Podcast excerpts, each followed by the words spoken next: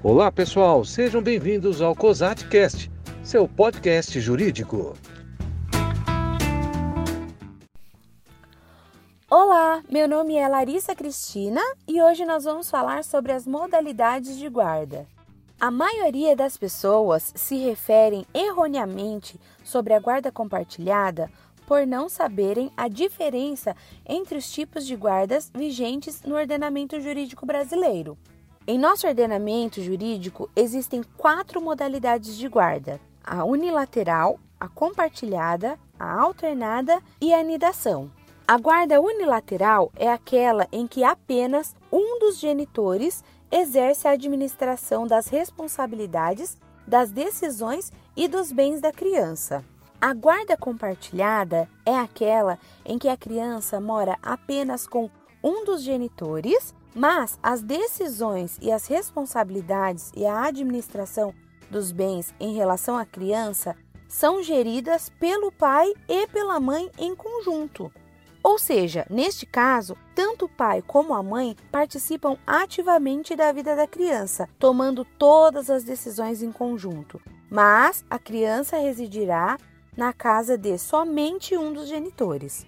Desde a Lei 11.698 de 2008, a guarda compartilhada passou a ser regra geral, ficando a unilateral como exceção.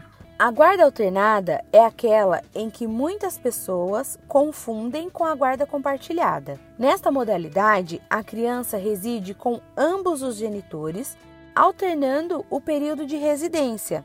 Neste caso, por exemplo, a criança mora 15 dias com a mãe, 15 dias com o pai, ou um mês com a mãe, um mês com o pai. Esse tipo de guarda não é muito bem aceito pelo ordenamento jurídico brasileiro, pois a criança precisa de rotina.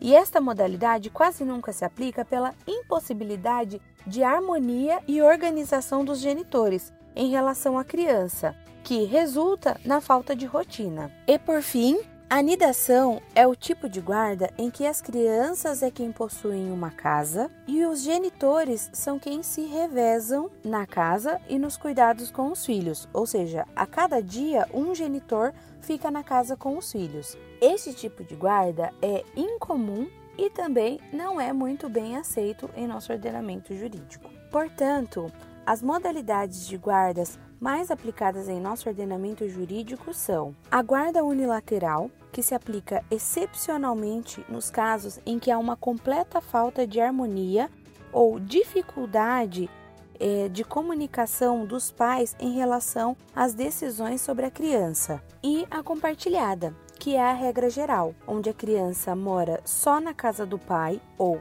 só na casa da mãe, mas no que tange às decisões sobre a criança, elas deverão ser decididas por ambos. Vale ressaltar que a guarda ser unilateral ou compartilhada não interfere no direito de visitas, pois o direito de visitas é um direito do genitor que não convive diariamente com a criança, ou seja, é um direito deste genitor acompanhar o crescimento e o desenvolvimento de seu filho.